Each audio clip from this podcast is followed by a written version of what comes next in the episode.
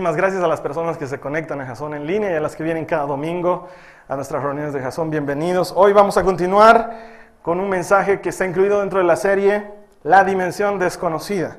Vamos a darle continuidad a lo que hemos aprendido la semana pasada, así que te voy a invitar a que saques tu, tu Biblia y si tienes algo donde tomar nota, deberías tomar nota. Sí, es muy importante. Hay cosas que vamos a aprender hoy que te van a servir mucho. Para las personas que están conectadas, al lado derecho de la pantalla, al lado izquierdo mío, ahí donde está la sala de chat, hay varias pestañas y una de ellas dice notas. Cuando haces clic en esa pestaña, te salen todas las notas de esta prédica de hoy y tú puedes escribir lo que quieras adicionalmente ahí, lo puedes imprimir o te lo puedes mandar a tu mail o lo puedes mandar al mail de otra persona. Es súper útil eso, así que dale buen uso. Y las personas que están aquí, utilicen punta bola, es bueno, es bien bueno. ¿sí? Papel, lápiz, no sé si tienes un iPod, un- no sé, utiliza algo para escribir. Hoy vamos a seguir con la dimensión desconocida, que en realidad se trata de vivir por fe, es lo que hemos querido enmarcar dentro de toda esta serie. ¿Qué es vivir por fe? Una dimensión desconocida para muchos de nosotros. Debería ser algo familiar, pero parece ser desconocido. Y la semana pasada Esteban nos enseñaba muy bien sobre cómo poner esa fe en acción y nos decía, no te tienes que preguntar mucho sobre lo que va a pasar. Es como cuando estás en, un, en la entrada de un roller coaster, de una montaña rusa. Métete. Lo peor que puede pasar es que no lo disfrutes y te quieras bajar a media cuadra, pero la verdad de la vida es que siempre va a ser emocionante lo que Dios tiene para ti. Siempre es mejor que lo que tú tienes planeado para tu propia vida. Eso aprendíamos la semana pasada. La primera semana aprendimos que hay que tener visión. Es decir, necesitas saber qué quieres de tu vida y necesitas saber qué, qué quiere Dios de tu vida, alinear ambas cosas y lo bueno debería ser escribirlo para que no se te olvide, para que sepas realmente para qué estás en este mundo. Y hoy vamos a aprender una tercera etapa de lo que yo pienso que es bueno dentro de esta dimensión desconocida. El tema de hoy se llama fe, al infinito y más allá. ¿Sí? Como ¿Suena familiar alguna película? ¿No les, no? ¿Algu- ¿Alguien aquí ha visto esa película? Sí, alguien, alguien de los que está conectado ha visto una película que se llama Toy Story. ¿Sí? Es una película que a mí me parece, wow, ¿sí? Me encanta Toy Story. Toy Story 1, Toy Story 2, Toy Story 3, Toy Story Regreso, Toy Story La Venganza, Toy Story Woody se casa con... Bueno, no importa. Lo interesante es que hay un personaje que se llama Buzz Lightyear. Es el astronauta, el hombre del espacio, ¿sí? Que eh, en un principio él pensaba que realmente era un hombre del espacio y su grito es al infinito y más allá, ¿no? ¿Eh? Y, y- y ese grito es es wow. Habla de muchas cosas, ¿no? Es un, es un grito que te habla de alguien que va a ir más allá de los límites. Y creo que la fe es precisamente eso.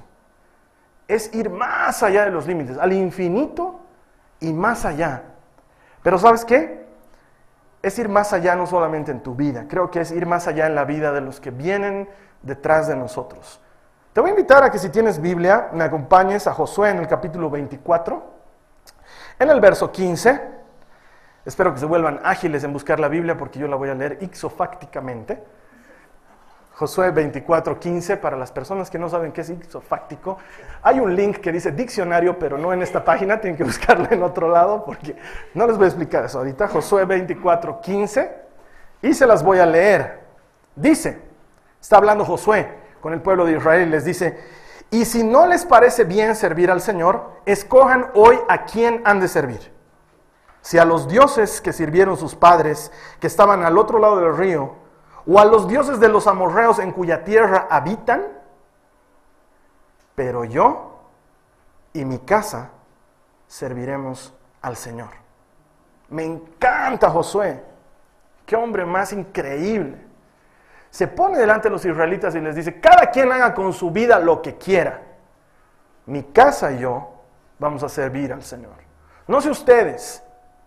A lo mejor ustedes quieren irse detrás de dioses falsos, quieren vestirse de banderas de colores y salir a la calle casi sin ropa. Ese es un tema de ustedes.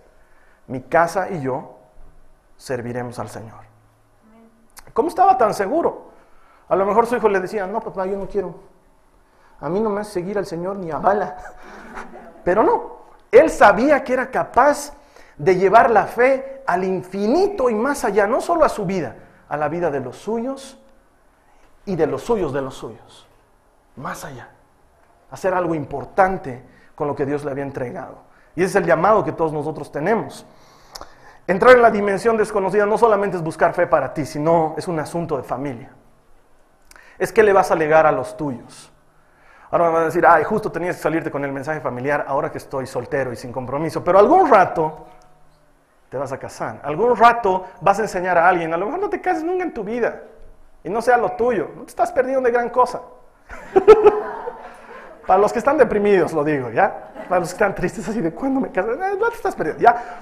Pero siempre va a haber alguien que venga detrás de ti, alguien a quien le puedas legar lo que Dios está dando a ti, alguien a quien puedas heredarle tu fe.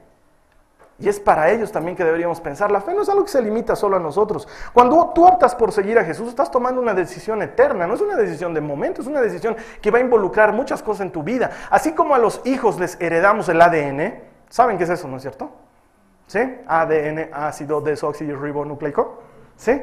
Así como le heredas características genéticas y nuestros hijos pueden heredar también enfermedades que vienen en la cadena familiar, o pueden heredar fortalezas o el color de ojos o cierta habilidad o cierto talento, ¿cuánto más no puedes heredarles la fe?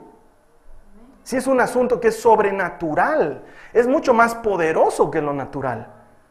Entonces la fe es algo que debería ir, como dice Buzz Lightyear, al infinito y más allá. No solamente preocuparme porque mi fe me sostenga a mí ahora, sino por ayudar a los míos. Así que yo quiero decirte, si estás conectado hoy o si estás sentado en este lugar o en el momento que estés escuchando este mensaje, a lo mejor por el podcast te llegó de regalo un CD, no sé, pero si estás escuchando este mensaje hoy, es porque Dios quiere decirte que no estás aquí por casualidad que la decisión que has tomado de seguir a Jesús, de honrarle, de escuchar su palabra, de pasar tiempo con Él, no solo te va a bendecir a ti, pero también va a bendecir a los tuyos, a las generaciones venideras, a nietos y bisnietos que aún no has conocido, a generaciones mucho más allá de ti, porque Dios es un Dios de pactos. Y Él mantiene sus pactos con la gente que le es fiel. Cada vez que tú tratas de agradar a Dios, cada vez que tú tratas de buscarle, no solamente estás logrando un beneficio para tu propia vida, sino que estás beneficiando a los tuyos. Es como hacer un depósito en una cuenta celestial. Y Dios dice, yo honraré a los que me honren. Y cuando tú decides honrar a Dios, Él te va a honrar a ti. Es fantástico. Por eso los que están tomando notas vamos a ver cómo sucede esto en, en la dimensión desconocida. Número uno, Dios hace pactos eternos. Dios no hace trato por un ratito. Hoy te quiero, mañana no te quiero. Hoy me gustas, mañana no, me gustas. Hoy me voy a tu casa a vivir contigo. Ahora nos hemos peleado, ya dejamos de vivir juntos. Dios no es pareja del siglo XXI. Dios es un Dios de pactos eternos. Vamos a ver lo que dice la Biblia en Deuteronomio, ¿sí? Deuteronomio 7.9. Deuteronomio 7.9. Reconoce pues que el Señor tu Dios es Dios el Dios fiel, que guarda su pacto y su misericordia hasta mil generaciones con aquellos que lo aman y guardan sus mandamientos. ¿Hay aquí gente que lo ame? Si tú amas al Señor, la Biblia dice que Él va a guardar su pacto y su misericordia hasta mil generaciones eso es más tátara, tátara, tátara, tátara de lo que puedo decir en toda la reunión. ¿Te imaginas? Mil generaciones después de mí, el pacto de Dios sigue valiendo, sigue teniendo valor para conmigo, para contigo. Dios es un Dios de pactos. Es más, tú puedes estar aquí sin saberlo porque un antepasado tuyo honró a Dios. Porque hubo uno, no sé, un tío, un primo, un tataraprimo, que dijo, no, yo voy a honrar a Dios. Y Dios que es Dios de pacto, y es fiel y muestra su misericordia hasta mil generaciones, está contigo porque uno le honró años, siglos atrás y era de tu familia. Y entonces de repente algo pasa en tu vida y las cosas no salen tan mal como esperabas y dices, me libré de una y en realidad no te libraste de ninguna, sino que Dios fue fiel por atención con uno que le honró antes que tú y que te legó ese pacto. Dios es fiel hasta mil generaciones, dice la palabra. Te voy a contar una historia que está en la Biblia y que puedes leerla cuando quieras, pero yo prefiero contártela como historia porque es un poco larga de leer. Había un hombre en la Biblia que se llamaba Salomón, no Salmón, Salmón es un pez. Este se llamaba Salomón, ¿sí? Que significa hombre de paz, eso es lo que significa. Para los que no tienen idea de quién es Salomón, Salomón es el hombre más sabio que jamás haya existido en toda la historia sabiduría e inteligencia como nunca antes la hubo, reposó sobre Salomón. Además de que era muy simpático, muy carismático, era muy buen predicador, era un tipo fenomenal.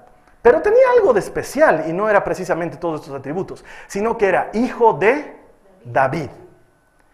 El único hombre de quien Dios dice en la Biblia, este es un hombre conforme a mi corazón. Algo especial ha hecho David para agradar a Dios de tal manera que Dios decía, David es el modelo a seguir, es un hombre conforme a mi corazón. Y resulta ser que Salomón es hijo directo de David. David muere y Salomón hereda el reino de Dios. Israel y sus doce tribus estaban gobernadas bajo el poderío de Salomón. Y Salomón comenzó su reinado haciendo cosas fantásticas, honró a Dios con todo su corazón, fue el que construyó un templo maravilloso para él y reunió al pueblo. Después de haber vivido en años de guerra con David, ellos se transformaron en un pueblo de paz con Salomón. Pero ya en el ocaso de su vida, cuando estaba cerca de morir, Salomón tomó decisiones muy equivocadas y empezó a hacer cosas muy tontas, sobre todo para un hombre sabio. ¿sí? Se casó con muchas mujeres, ah, gran error, y esas muchas mujeres esas muchas mujeres, toditas eran de otros pueblos, por ende tenían otros dioses. Y parece que Salomón era muy dado a hacer, muy, no quiero decir la palabra, pero que le daba gusto a sus esposas. Entonces, si iba a adorar a Dagón, él iba a adorar a Dagón. Si iban a adorar a Moloch, él iba a adorar a Moloch. Si iban a adorar a Balaam, él iba a adorar a Balaam. Y como que eso se le llama de una manera especial, que no quiero decir porque respeto mucho a Salomón, pero ya se dan cuenta de qué estoy hablando, ¿sí? Entonces Dios se enoja. Y le dice, no has guardado el pacto que tu padre David hizo conmigo. Y yo podría eliminarte a ti y a tus hijos de la faz de la tierra ahora mismo, pero no lo haré por consideración a tu padre David, porque yo soy un Dios de pactos. Hice un pacto con David y no quebraré mi pacto con él. Por atención a lo que hizo tu padre David, es que voy a tener misericordia de ti.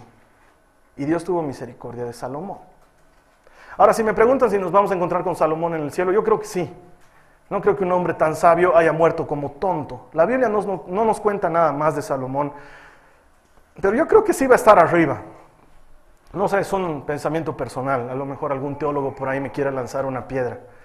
Escríbame al mail, no me importa, arroba jason.info. Voy a estar escuchando sus quejas. ¿Ok? ¿Y a qué va esto? A que Dios guarda el pacto que hace con un hombre o con una mujer que le quiere honrar. Si tú estás honrando a Dios, Él va a ser fiel con los tuyos. Otra vez, si tú estás honrando a Dios, Él va a ser fiel con los tuyos. Por atención a ti. Después de Salomón vino un muchacho que se llamaba Roboam, hijo de Salomón, nieto de David. David no conoció al nieto hasta donde entiendo. ¿Sí? Y Roboam se podría decir que aprendió de la lección de su papá y se portó bien, pero no, el hombre fue muy tonto desde que llegó al reino. Entonces la gente se vino a quejar donde él y le dijo, ¿sabes qué? En los últimos años Salomón ha sido muy duro con nosotros y queríamos saber si tú vas a ser igual de duro que tu papá. Y Roboam agarra y dice, a ver, voy a consultar a los sabios y entendidos, a los ancianos. Y los ancianos le dicen, no, no puede ser tan duro, ganate al pueblo, ganate su favor, diles, yo voy a ser un rey clemente y misericordioso con ustedes. Y Roboam dice, un lindo consejo, pero no tan lindo. A ver, voy a escuchar a mis amigos. Entonces vienen sus amigotes y sus amigotes le dicen, no seas burro, Roboam, anda y diles al pueblo que vean que eres un rey de carácter. Entonces diles, si mi padre fue duro, yo voy a ser como piedra con ustedes. Si la cintura de mi padre era así, la mía va a ser así con ustedes y los voy a oprimir. Y es más, desde ahorita impuesto por hablar con el rey. Anda, diles eso. Y Roboam fue tan tonto de que hizo caso al consejo de sus amigos y fue y les dijo esto al pueblo.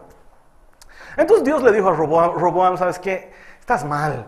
Te falta algo, estás medio fallado y te cuento que te podría quitar el reino ahorita, pero no te lo voy a quitar. ¿Sabes por qué?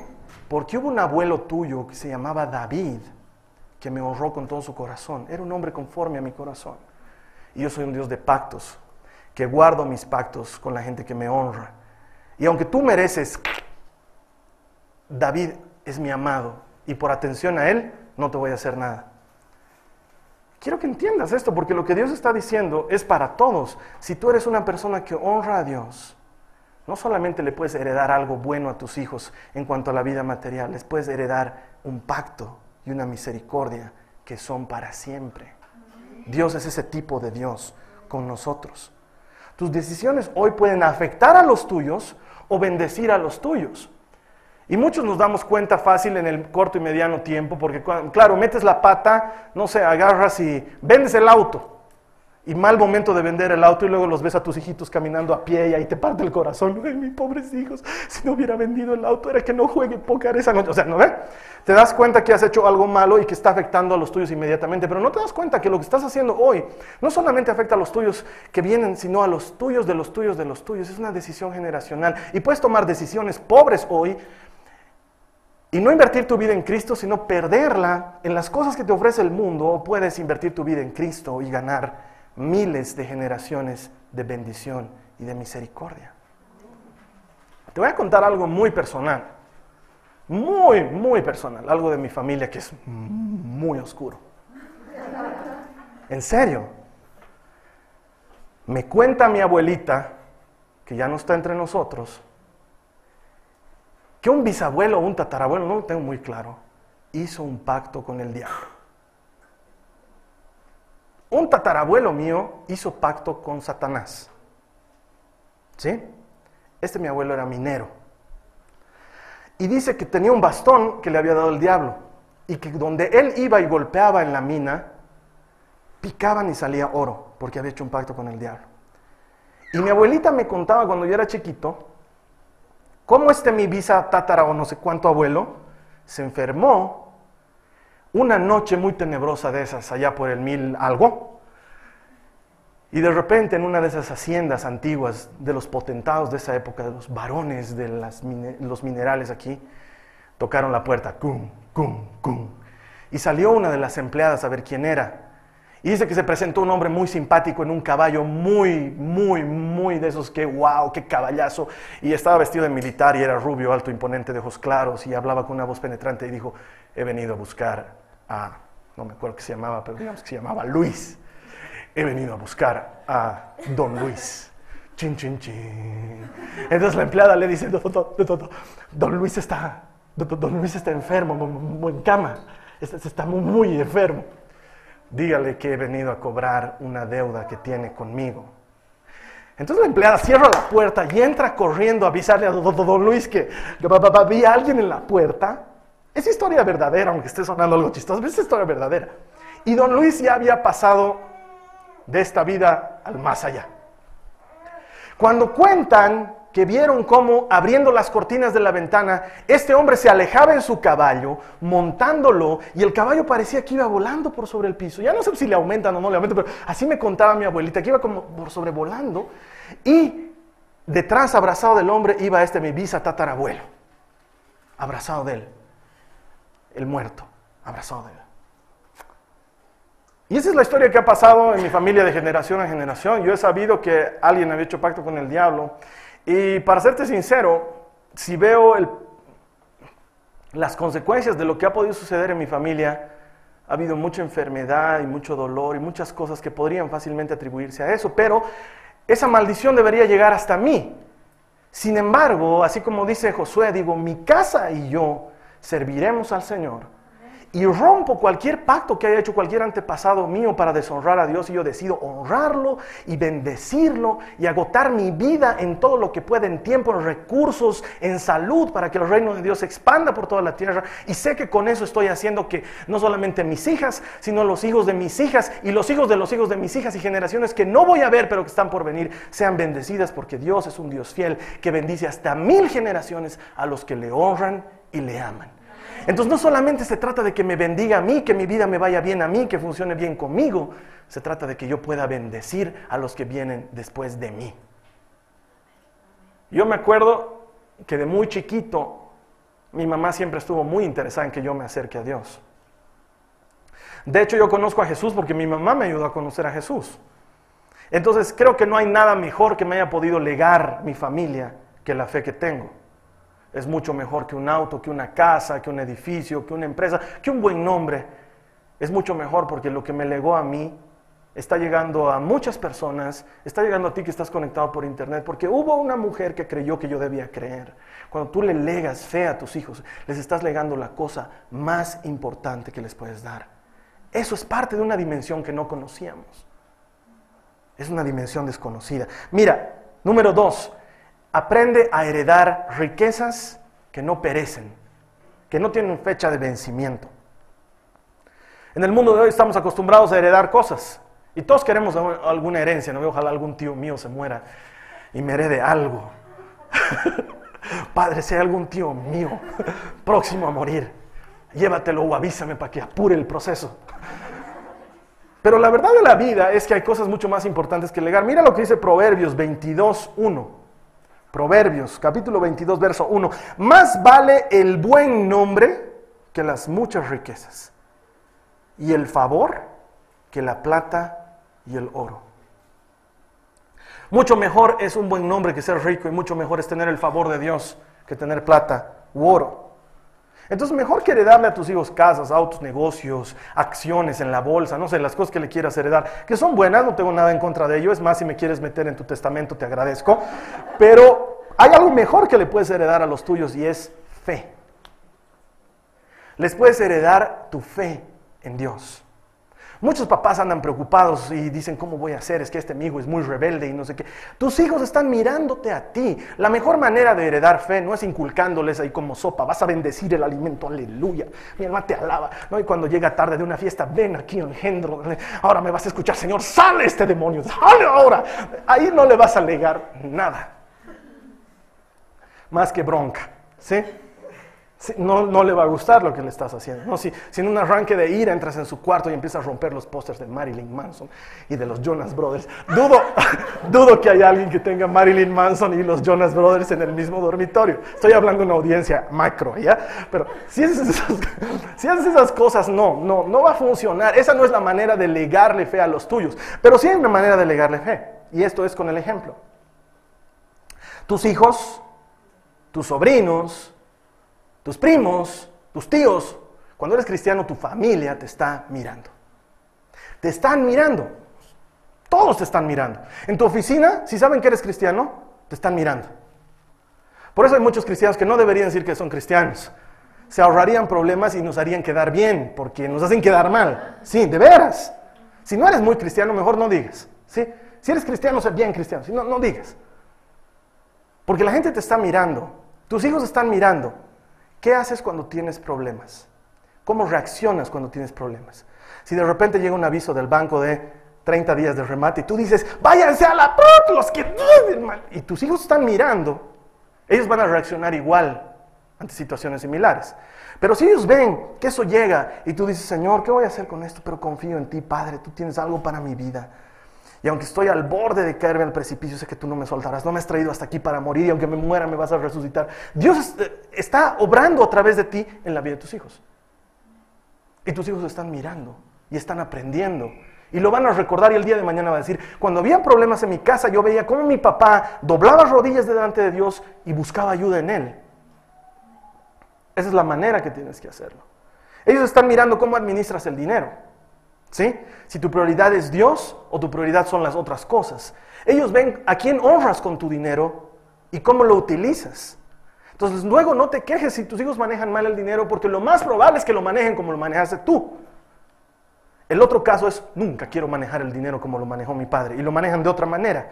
Pero si tú les legas un ejemplo de honrar a Dios en todo, ellos van a decir, mi papá desde que yo era muy chiquito yo veía cómo él apartaba el dinero que era de Dios y se lo daba a Dios. Ellos van a ver cómo administras tu dinero. van a decir, mi papá nunca, mi mamá nunca gastaba dinero en macanas.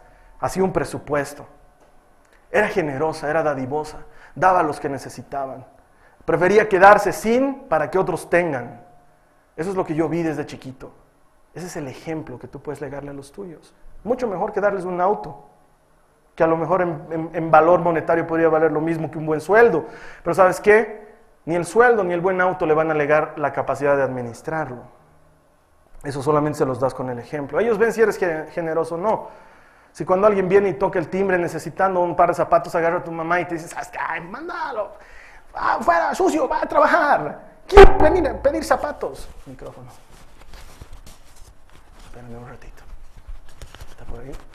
Ya. ¿Qué haces de venir a pedir zapatos? Sucio, va a trabajar. Aquí no hay zapato. Flojo. Tu hijo está aprendiendo eso. Entonces, cuando alguien se acerca a la ventana de, su auto y tic, tic, tic, le pide una monedita, va a abrir, ¡va a trabajar! ¡Chino, socio, trabaje! Eso es lo que va a hacer tu hijo. Pero si ve que tú eres generoso o generosa, ellos van a aprender eso desde pequeños.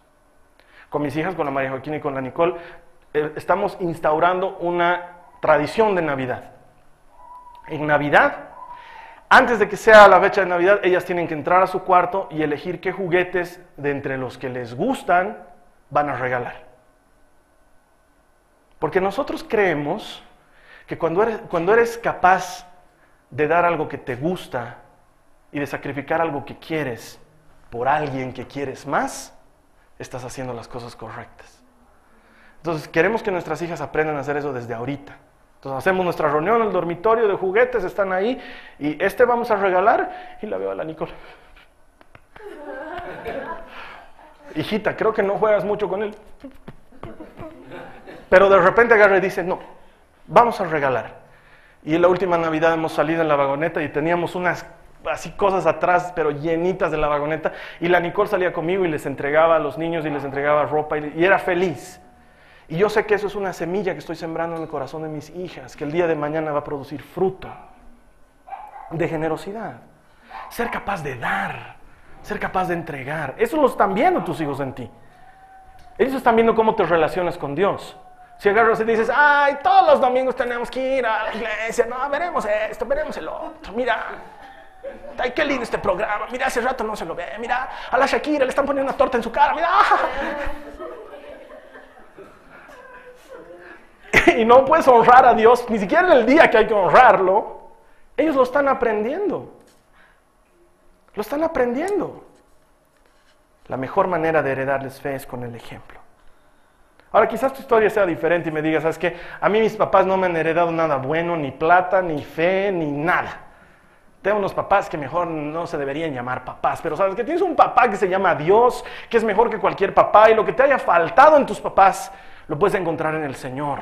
Y no dejes que eso les falte a tus hijos. Él puede cambiar la historia a partir de hoy. Te voy a contar una historia linda de un rey de Israel. Se llamaba Josías. Josías. Tenía ocho años cuando tuvo que ser rey. No era, no habían elecciones en Israel, no era como, ah, ¿por quién vas a votar? Por Josías, es jovencito. No, el papá de Josías, que se llamaba Amón, murió y su hijito de ocho años tuvo que ser rey, porque era una dinastía. Josías asumió el gobierno de Israel y cuenta en la Biblia que a pesar de ser muy chiquito, muy joven, uno de los sacerdotes encontró los pergaminos de la ley y se fue y se paró delante del rey y le dijo, mi señor el rey, he encontrado estos pergaminos y empezó a leer, en el principio Dios creó los cielos y la tierra y empezó a leer lo que nosotros llamamos Biblia delante del rey Josías. Y Josías dice la palabra de Dios que se paró y rasgó sus vestiduras en señal de duelo porque todos sus antepasados habían sido una lacra. El templo era un depósito, ahí guardaban palas, guardaban carretillas, guardaban comida para los animales. Nadie adoraba a Dios, estaba lleno de lugares altos. Los lugares eran altos, eran altarcitos en las montañas donde había mujeres que se prostituían para una diosa que se llamaba Astarte. Y los hombres iban y pagaban doble, ¿no? Por la diosa y por la mujer y hacían una adoración. De veras, les estoy contando lo que dice la Biblia. Era un desastre. Y Josías agarra y se rompe las vestiduras y dice, no puede ser que en mi casa no se haya honrado a Dios como dice ese libro que hay que honrarlo. Así que a partir de ahora, yo soy el rey, ¿verdad? Sí, mi señor, tú eres el rey. Soy el rey, ¿verdad? Sí. Vamos a celebrar Pascua. ¿Qué es eso? Lean pues la Biblia. Vamos a celebrar Pascua. De aquí a un mes vamos a celebrar Pascua. Y todos se van a purificar, comenzando por ustedes, sacerdotes mugrosos. Van y se me purifican. ¿Y saben qué? Se subió a todos los lugares altos y a patadas destruyó los altares y las despidió a todas las mujeres de su empleo y se dedicó a limpiar Israel. Y este hombre decidió honrar a Dios con su vida. Y Dios se le aparece a Josías y le dice, porque me has honrado con todo tu corazón, no te voy a quitar el reino delante de ti, pero el pecado del pueblo viene de muchos años. Quitaré el reino de uno de tus hijos. Pero ¿sabes qué? No sucederá en tus días. ¿Y sabes por qué no sucederá además en tus días? Porque hubo un hombre, un tátara, tátara, tátara, tátara, tátara tuyo que se llama David, que fue fiel conmigo. Y por amor a mi siervo David voy a tener misericordia. A veces no nos damos cuenta, pero le estamos legando a nuestras futuras generaciones algo muy grande si le legas tu fe en Jesús. Puedes tomar esa decisión hoy. Número tres, haz tu parte ahora. Haz tu parte hoy. Otra historia de otro rey. Se llamaba Saúl. Este no era pariente de David. De hecho, era suegro de David. De hecho, vino antes de David. ¿Sí? Dice la Biblia que era muy simpático y muy alto y muy bien parecido y muy fuerte y muy pinta del rey. Y Dios agarra y le dice a Saúl, Saúl, quiero que vayas y mates a los amalecitas. Los amalecitas es un pueblo peligroso, es un pueblo enemigo. Quiero que vayas y los mates a todos. Niños, mujeres, animales, todos, todos muertos. Otro día les voy a explicar por qué. Ya, porque ahí, ¿por qué Dios? Ya, otro día. Sí, pero ahorita la instrucción es sencilla anda, ve y mata. ¿Sí? Y Saúl fue y los mató a toditos menos a uno. Lo vio al rey de los amalecitas que se llamaba Agag y dijo, te perdono la vida. ¿Sabes por qué? Porque tú eres el rey de estos y vas a ser mi esclavo y te voy a humillar públicamente y todos van a ver que el rey de Israel es más grande que el rey de Amalek. Y tenía su propia agenda, Saúl. ¿Sí? De hecho, vamos a leer un pedacito.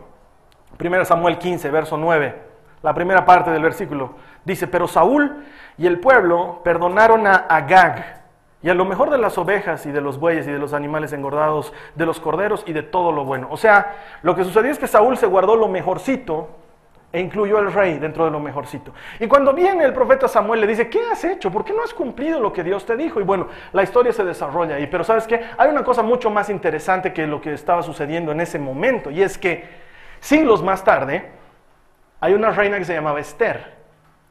Esther era la reina, la esposa de un rey que no era judío. Y en ese lugar había un hombre que se llamaba Amán. Amán odiaba a los israelitas. Los quería eliminar. Esther era israelita. Es una historia muy interesante para los que quieren leerla en el libro de Esther. Pero lo que más me llama la atención es que la Biblia dice que este Amán era un agageo. ¿Qué quiere decir esto? Que era un descendiente de Agag. ¿Quién era Agag? El rey a quien Saúl perdonó la vida. Es muy probable, es muy probable, no tengo datos históricos evidenciales de esto, pero es muy probable, los entendidos dicen que este Amán era descendiente de este rey Agag y es muy probable que si Saúl le hubiera cortado el cuello como le mandó a hacer Dios, siglos más tarde Esther no hubiera tenido este problema. ¿A qué quiero llegar con esto? Que tú puedes vencer hoy lo que le puede traer problemas a los tuyos el día de mañana. Tú puedes vencer hoy esa adicción para que los tuyos no tengan que luchar contra adicciones el día de mañana. Tú puedes vencer hoy esa depresión para que no haya una cadena de tristeza y de amargura en tu familia el día de mañana. Tú puedes vencer esos problemas económicos que tienes hoy para que tu familia no tenga que tener esos problemas mañana.